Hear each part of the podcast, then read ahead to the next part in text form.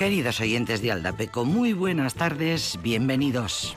Pues mira por dónde la reposición de la serie de televisión Celia en una tele uno de estos días pasados, navideños, me viene al pelo y es un pretexto maravilloso para que recordemos a la gran escritora Elena Fortún, su autora, su creadora, porque fue Elena Fortún Madrid 1886, Madrid 1952, la creadora de las célebres novelas de Celia, uno de los personajes emblemáticos de la literatura juvenil española, que además sirvió a la autora de armario, tras el cual podía esconderse intelectualmente en aquellos tiempos siempre hostiles eh, contra las mujeres. Precisamente, este pasado mes de junio de 2022, con motivo del 70 de los 70 años de la muerte, fue homenajeada Elena Fortún en la Feria del Libro de Madrid y por la editorial Renacimiento, que ha recuperado hasta el momento 20 de las obras de esta autora, que comenzó a publicar en 1928 las aventuras de Celia, una niña madrileña que quería ser escritora y que Elena Fortún empezó a publicar en un suplemento infantil que se llamaba Gente Menuda. Elena Fortún, seudónimo de Encarnación Aragoneses, convirtió este personaje, esta niña rubia y preciosa, y al resto de los protagonistas de la saga en una crónica de los años más convulsos del siglo XX español, de los años previos a la guerra civil, del exilio de la escritora en Buenos Aires, de su regreso a España. Los libros han sido recuperados por las investigadoras Nuria Capdevila y María Jesús Fraga y han sido publicados por Renacimiento en su biblioteca Elena Fortún. Datos que os doy encantada de la vida porque seguro que aprovecharéis para haceros con esos ejemplares de aquellos cuentos que leíamos de, pequeñas y que luego estuvieron muchos años descatalogados. Nuria Capdevila Argüelles es catedrática de estudios hispánicos de la Universidad de Exeter, Inglaterra, y contaba en una entrevista cómo inició la recuperación de la saga de Elena Fortún a través de Marisol Dorau, la biógrafa de la escritora madrileña. Tenía muchísimo interés en desvelar la historia de una autoría detrás de Celia, dice la eh, investigadora, porque además de ser una colección maravillosa, una serie de libros importantísima, siempre fue una cubierta bajo la cual la autora escondía algo. No solo queríamos recuperar a Celia, y a la madre literaria de Celia, sino también a la escritora Elena Fortún. Queríamos conectarla con los significados históricos, sociales, políticos y feministas que en realidad daban forma a lo que es la autora. Según esta investigadora, ni la propia Elena Fortún fue consciente mientras escribía los cuentos del gran valor documental de la maravillosa crónica de una época que iba a tener 70 años después una importante significación. Pues es verdad. Recordamos los que de las que de niñas tuvimos la fuerte de leer aquellos libros, recordamos Celia lo que dice, Celia en el colegio, Celia y sus amigos. Bueno, fueron algunos de aquellos primeros títulos que se publicaron antes de la Guerra Civil en la editorial Aguilar y que fueron llevados a una serie de televisión de José Luis Borau, adaptada por Carmen Martín Gaite en los años 90 y que es la que se acaba de emitir la semana pasada en esa televisión. Por cierto que la serie también podemos podemos eh, recuperarla y podemos volver a verla si queréis. Bien, vamos a ponerle música a esta maravilla, a esta recuperación, a la posibilidad de hacernos con todos los títulos de la gran escritora Elena Fortuna a través de sus cuentos, los cuentos de Celia. Por cierto, no todos los títulos vieron la luz. Eh, Elena Fortuna había escrito un cuento que se llamaba Celia en la Revolución lo escribió sobre el Madrid de la guerra pero no fue, eh, bueno, no fue editado en su momento y es otro de los títulos que ha conseguido ser editado hace, hace relativamente poco tiempo. Digo que le vamos a poner música a la historia de Celia de Elena Fortún.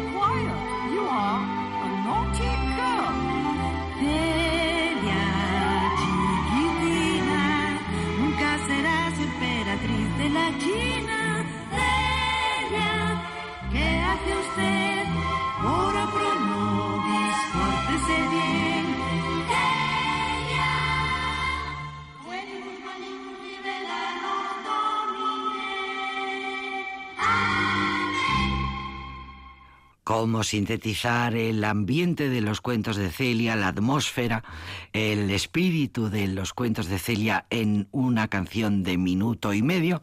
Bueno, pues solo podían hacerlo las grandes Vainica Doble, que fueron las autoras de esta preciosa cabecera, de esta preciosa careta con la que comenzaban los capítulos de la serie Celia, que os recomiendo, si no la habéis visto, eh, de la misma manera que os recomiendo los libros de Elena Fortune. La primera novela de Celia, Celia lo que dice, así se titulaba, fue publicada en 1933 en Madrid por la editorial, editorial Aguilar.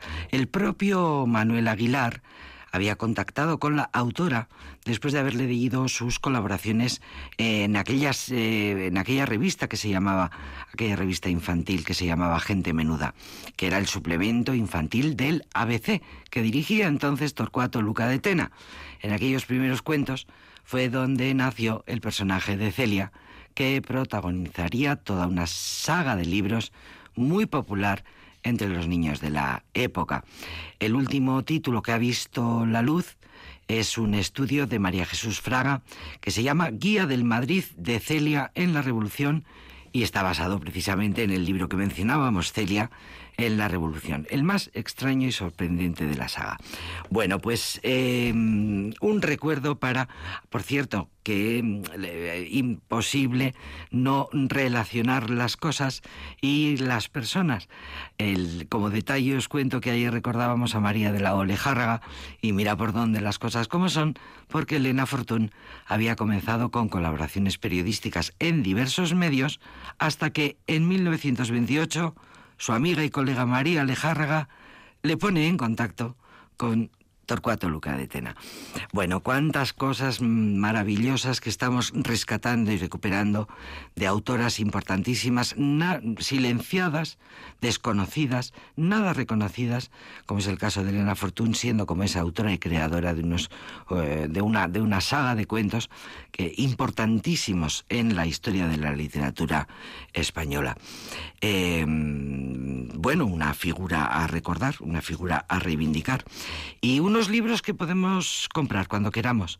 Por cierto, Elena Fortún, de la misma manera que María de la Olejaraga, estaba muy comprometida con instituciones como la Residencia de Señoritas, el Liceum Club, que aparece en las historias. La mamá de Celia es una asidua del Liceo, del Liceum Club, lugares muy importantes en los que se forja el feminismo español. Bueno, pues interesantísimo, interesantísimo. Seguiremos informando, seguiremos contando cosas y seguiremos recomendando eh, la obra de Elena Fortún en este programa que se llama Alapeco.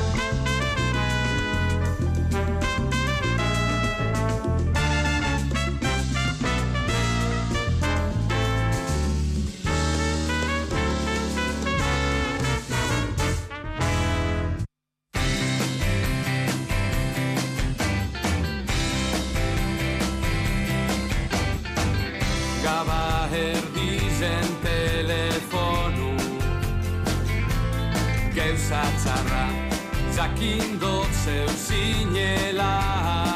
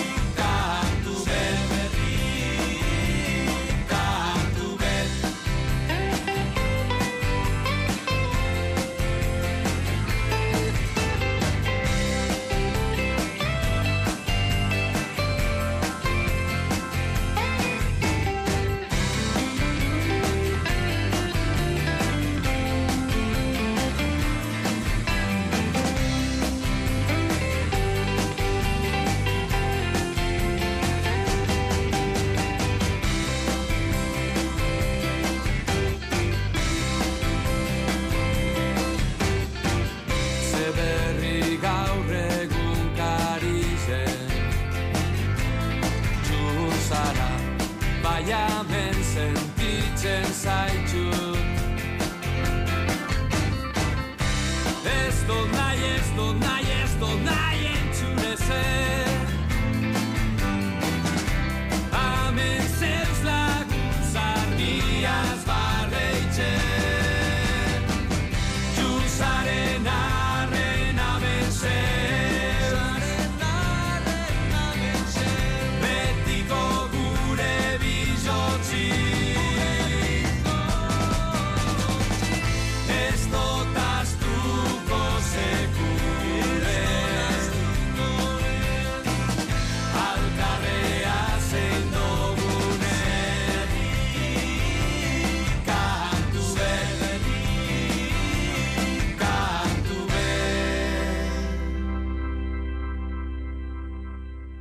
Zinela de nuestros grupos, grupos preferidos de Euskis, con estas monadas de canciones que hacían a primeros de los 2000, de los 2000.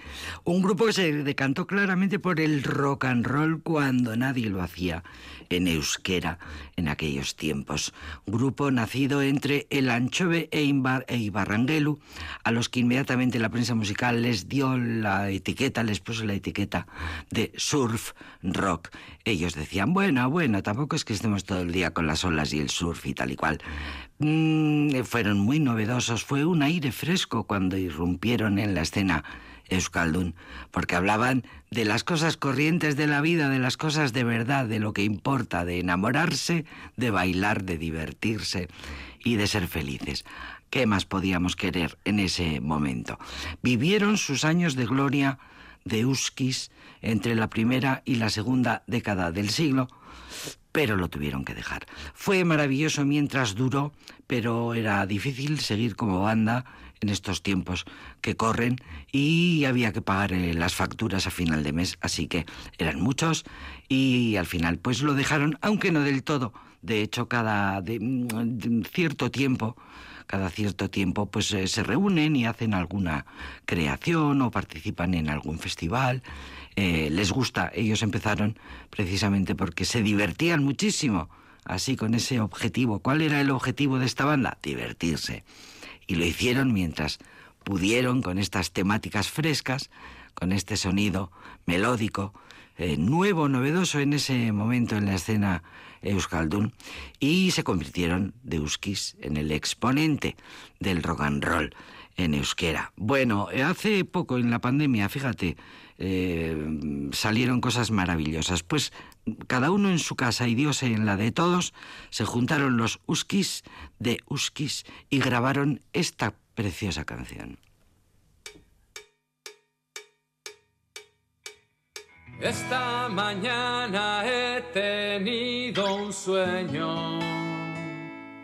Salías tú y el cielo estaba azul. Mira bien hacia adelante, ten cuidado. No tengo frenos, ni un duro para soltar. Sigo sentado con la guitarra en la mano. Las notas no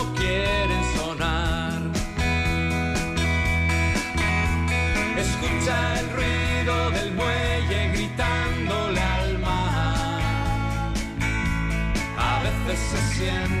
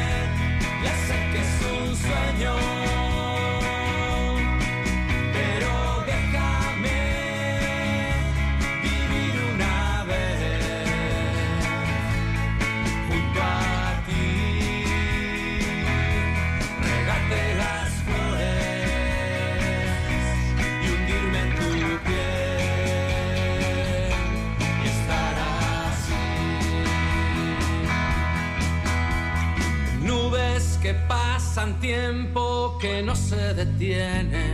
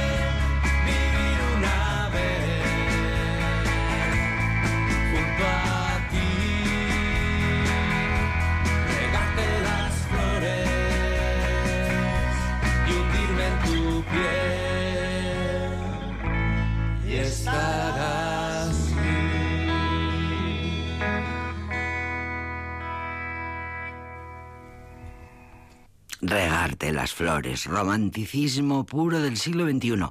Regarte las flores en la última entrega hasta la fecha conocida de estos maravillosos vizcaínos de Uskis que tanto enloquecieron a las gentes jóvenes en las primeras décadas, en las dos primeras décadas, bueno, en la primera sobre todo, del siglo XXI, en los primeros 2000 y que de vez en cuando nos hacen regalos como esta cosa tan bonita.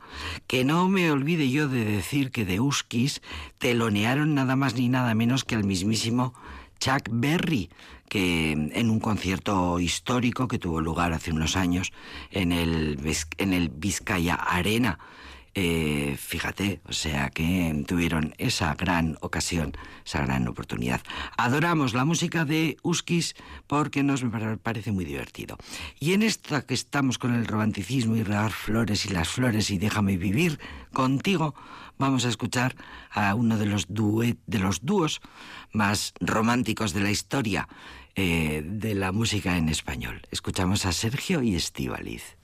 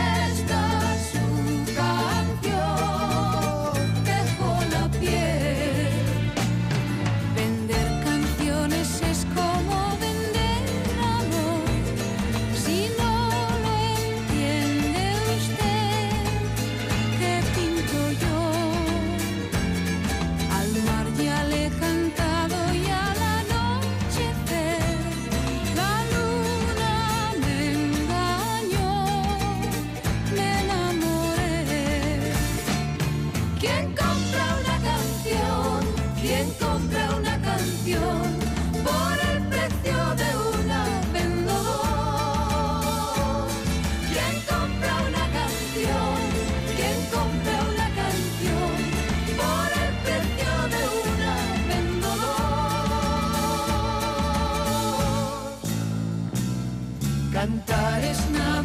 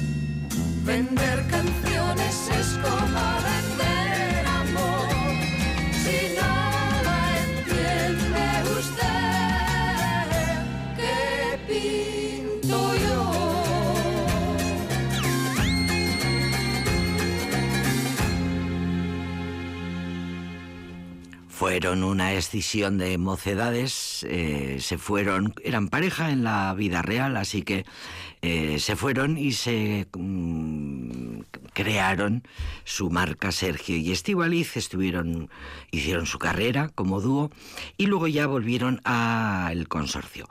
Entre Mocedades y el consorcio optaron por el consorcio. Y ya sabéis que Mocedades, bueno, pues tuvo una serie de escisiones a lo largo de su historia y que hoy día es un lío porque eh, todos aquellos que inicialmente fueron miembros del grupo Mocedades tienen registrado el nombre, con lo cual, bueno, pues podemos encontrarnos grupos mocedades eh, que dicen ser los originales. Un lío, un lío. Así que Sergio y Estivaliz optaron por irse por su propio camino. Y esta es una, ¿Quién compra una canción? Es esta canción una de sus creaciones inolvidables. Los dos de Bilbao, Sergio, hijo de una profesora de música, había creado el grupo Los Grillos, luego el grupo Los Campesinos, grupos importantes en la época, en la escena bilbaína.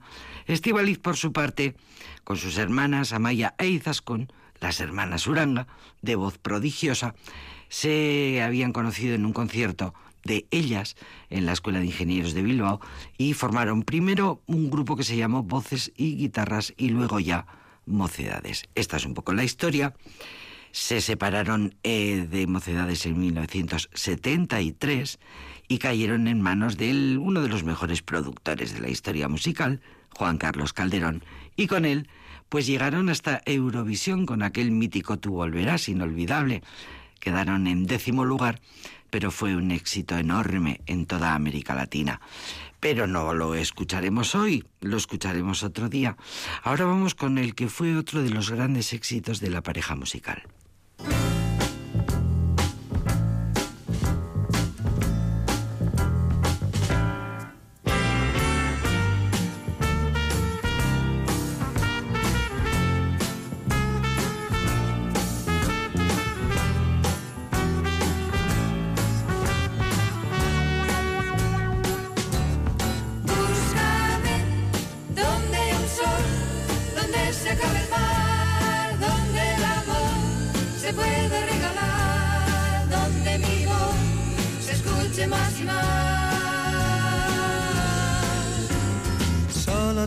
Palabras, pues mi cena de partir. Tres palabras cortas pero tristes de decir. Adiós. Uh, te quiero. Yo nací de tierra y la tierra debo andar.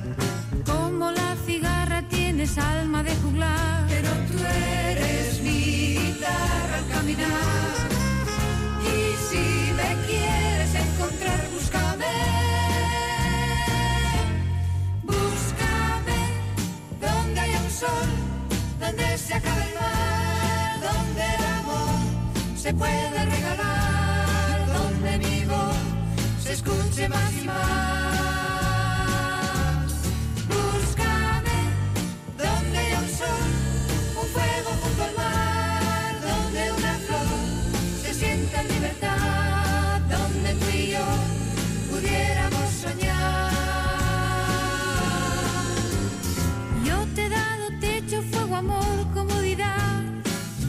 Haría un lecho con la arena de la mar. Si tú uh, lo quieres. Bebo el vino de la vida y aún le pido más. Eres como un cántaro imposible de llenar. Pero tú eres mi guitarra al caminar. Y si me quieres encontrar, búscame. Búscame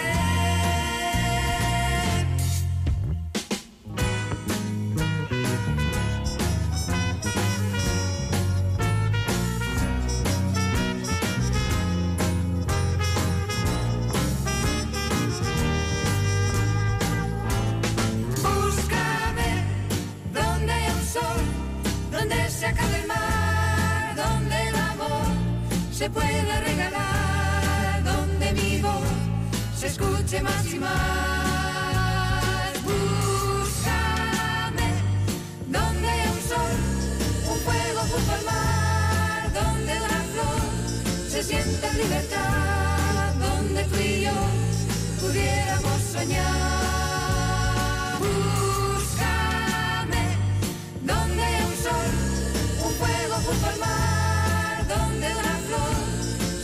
En libertad, donde tú y yo pudiéramos soñar.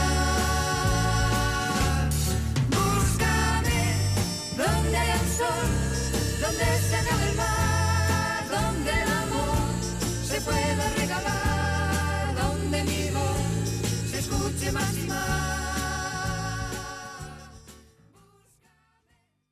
Aldapeko sagarraren adarraren puntan Puntaren puntan Txoria zegoen kantari Txiruliruli Txiruliruli Nor kantatuko ote du txiruliruli Aldapeko sagarraren adarraren puntan? Puntaren puntan Txoria zegoen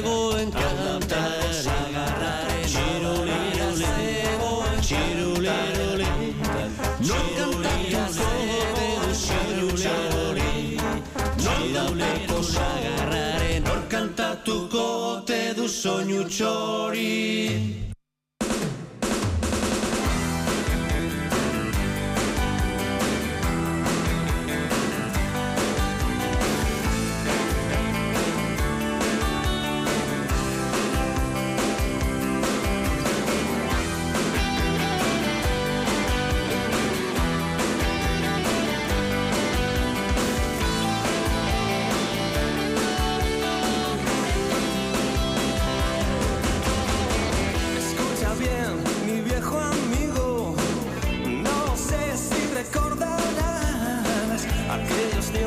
ahora perdidos por las calles de esta ciudad.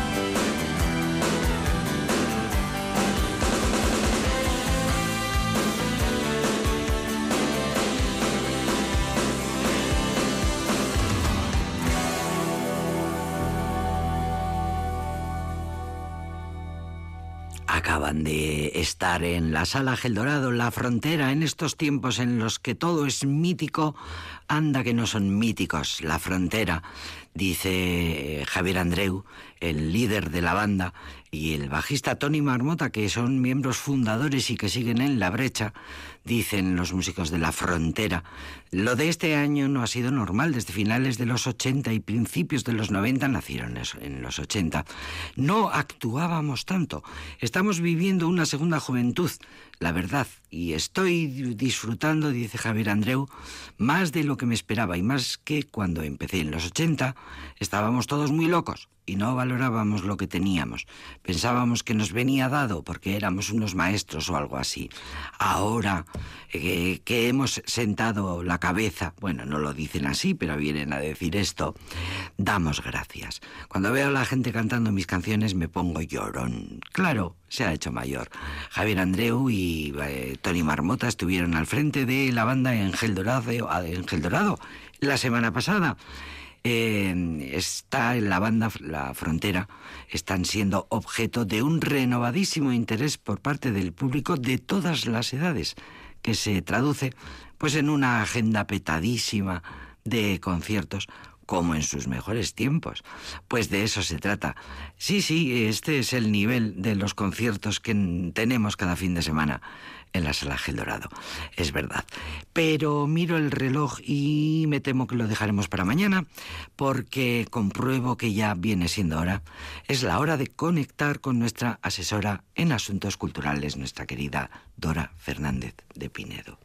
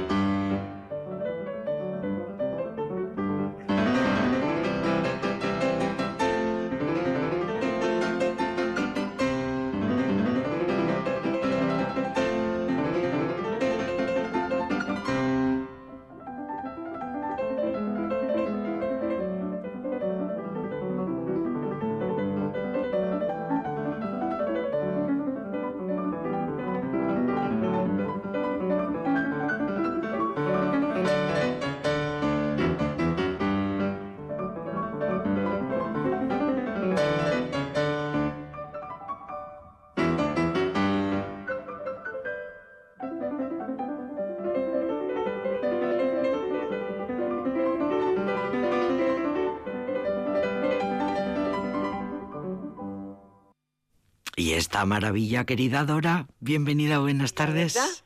O sea, bueno, Beethoven. Y esta cosa tan bonita. Sonata mm, para piano.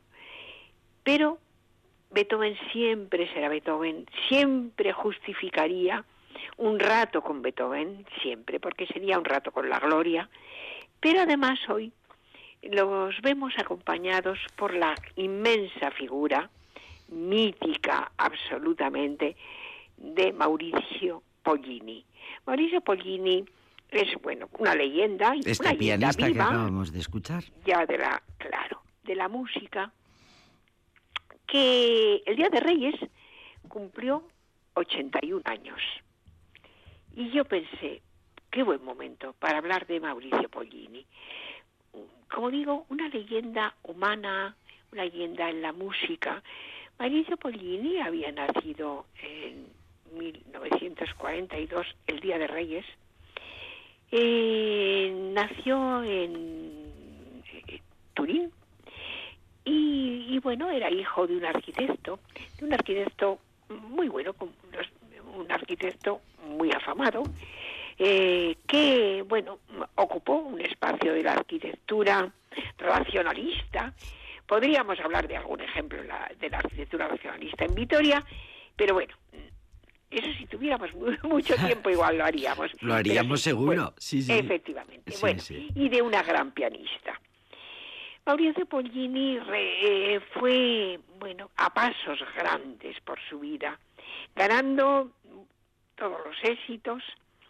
Su madre se llamaba Renata Notoli y, como digo, una leyenda absoluta. Pero además él no solamente fue un inmenso pianista, un grandísimo músico, sino que además fue una persona muy comprometida socialmente, se comprometió y militó muy activamente con bueno, eh, comportamientos y, y grupos de izquierda, como por ejemplo, bueno, Amado, que también, Amado, que también, eh, bueno, participaba de la misma inquietud y, y fue ganando premios, consideraciones, medalla de oro eh, de las artes del Estado de Viena, eh, mm, la, el la gran mérito, el gran, la medalla al gran mérito en Ginebra, eh, la medalla del orden al mérito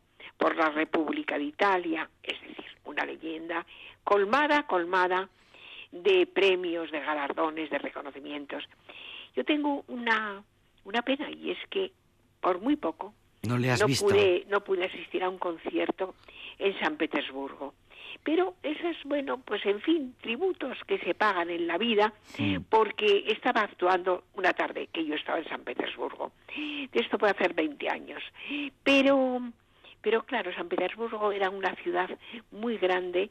Yo estaba con un grupito familiar y amigos y, y no a todos les apetecía Sí, ir a ver a claro. Mauricio Pollini y por tanto renuncié a ese placer porque claro, quedarse sola en San Petersburgo, una ciudad inmensa, en aquel entonces No era plan. donde los transportes eran, bueno, no, no una cosa así fácil de utilizar, pues entonces renuncié. ¿eh? Pero, pero no se me ha olvidado, no se me ha olvidado. O sea que, bueno, estuvo en el 91, eh, perdí, per- el 2019 en, en Madrid y no he perdido la esperanza ¿eh? de, de verle en vivo y en directo porque sería, bueno, pues una cosa... Sigue dando giras, de hecho. Claro, claro. Sí, bueno, es- el, el 12 tuvo una enferme, estuvo enfermo, eh, se alejó un poco de, de, de los públicos en el escenario, pero para mí es una leyenda viva que, que no he perdido las esperanzas de disfrutar. Bien, o eso sea está que bien. estoy eh, pues ilusionada también con Es eso. una gozada escuchar eh, tocar el piano a Mauricio Polini, es una maravilla, es, una verdad, maravilla, es verdad. Es un señor, un hombre distinguido. Y hablando de un hombre distinguido, de un señor y de, de un- personaje, verdaderamente un personaje, voy a hablar de una película. Bien, Una película que yo recomiendo, pero viva, vivamente.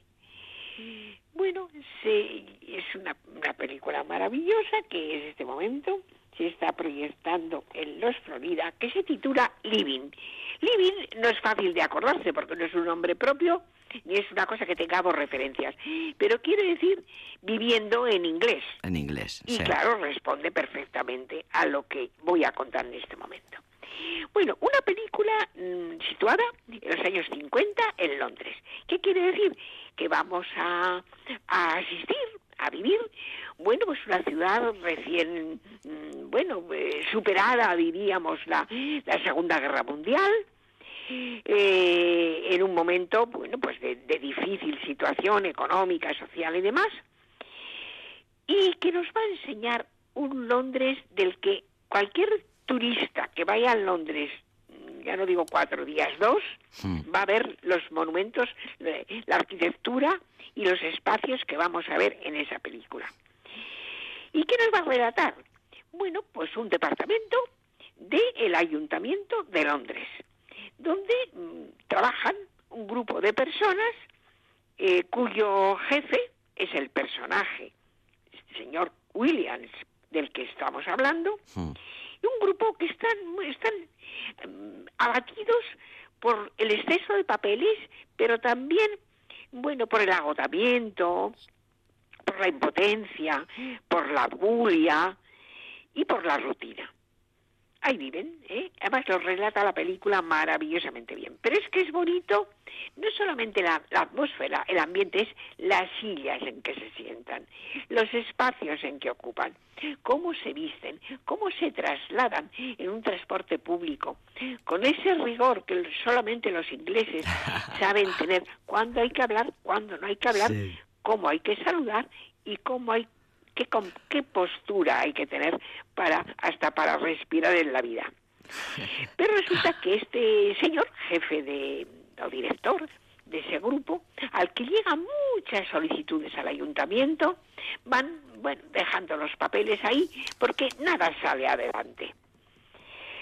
Este señor, mm, el, el señor Williams, va al médico y recibe una mala noticia, un diagnóstico con un pronóstico muy grave de una enfermedad mm, que, que tiene pocas, pocas esperanzas de salir de ella. Y entonces decide que bueno va a hacer un mecanismo de defensa lo que se llama un mecanismo de defensa que puede ser de negación, que puede ser, en este caso, de fuga. Entonces deja de ir a trabajar durante unos días, se va a una playa, saca un dinero de la cuenta y allí tiene, bueno, un, un, diríamos una, una aventura vivencial porque, porque se encuentra con un antiguo eh, compañero conocido que le lleva por unos tugurios maravillosos. Y vamos a ver en esos tugurios, pues unos, em, bueno, unos clubs muy restringidos, muy recoletos, donde, bueno, se, hay una transgresión, diríamos, de lo que está admitido en esa sociedad. Ahí vamos a ver un baile, que no digo que sea un striptease, pero bueno, lo insinúa, donde se canta que yo me quedé verdaderamente se me caía la baba. Ojos negros, ya que me gusta esa canción. Una versión de, ojo, de ojos, de ojos negros. En, castellano, en español, bueno.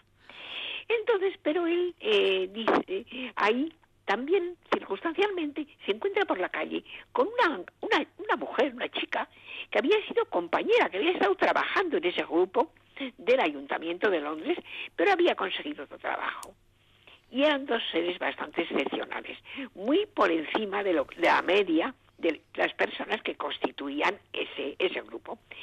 Se encuentran y esa chica con otro talante diferente a los demás le da esperanzas, le da luz para la vida que le queda, pero con tanta potencia, con tanto acierto, que él va a aprovechar ese tiempo escaso, que no sabe cuánto es que le queda, el que no se comunica con los personas del trabajo, no se comunica con su hijo y la mujer de su hijo con la que con, los que comparte casa, pero sin embargo sí se engancha a la vida. Se engancha la vida, vuelve al ayuntamiento y decide que va a resolver algunas solicitudes. Todos los papeles que tiene acumulados. requerimientos que, que eh, ciudadanos de Londres están pidiendo y que tienen que ver con el bienestar social, con los niños, con la salud. Bueno, no puedo, no puedo decir más. Qué bonita historia. Que es una maravilla. Además, es muy importante porque el guion es de Kazuko seguro que es un hombre de origen japonés, pero que eh, vive es de la ciudad inglesa y, y japonesa pero escribe en inglés y ganó el Premio Nobel de Literatura. Este es el guion de esta película. el director es Oliver Hermanus. Y los actores, nada menos que Bill Knight, que es un actor que hemos visto el de la librería por ejemplo. la librería. La librería lo factual también me parece cuatro bodas y un funeral sí señora. incluso una de Harry Potter. Bueno y esto lo unimos a una a una música estupenda y una ambientación exquisita. Pero además un tema tan conmovedor Qué bonito. tan tan mm, bueno, pues conmovedor. Yo, con, acá algunas personas que estaban en el cine ayer cuando yo lo vi, pues me dijeron eh, eh, que habían, estaban llorando, pero llorando de emoción. No porque han visto nada truculento ni angustioso.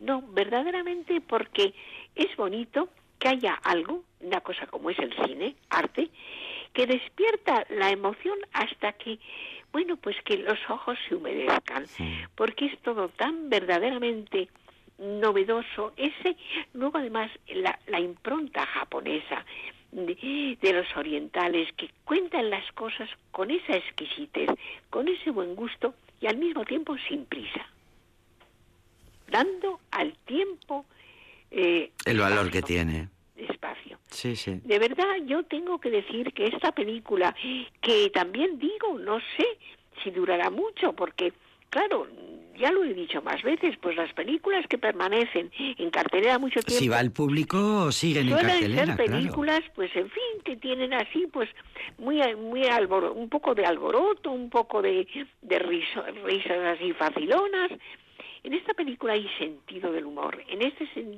película hay restauración. En esta película hay esperanza, hay dulzura y hay grandísima emoción. Y personajes muy singulares y sobre todo una capacidad para retratar los comportamientos de las en Inglaterra de las personas que es una verdadera, un verdadero acierto, la película de principio a fin. Estoy leyendo que mm, es una adaptación de una película japonesa de 1952 que se titulaba Vivir, dirigida por Akira Kurosawa, que a su vez se inspiró en una novela rusa. Claro, de, de, Tolstoy, fíjate. De Tolstoy, claro. la muerte de Iván y Sí, sí, sí, sí, sí. Qué historia más bonita que es. Y la verdad es, que el, el, elenco es maravilloso. Y Akira Kurosawa, pues nada menos que fue el autor de una película que tampoco podemos olvidar, que es Dersu Usala.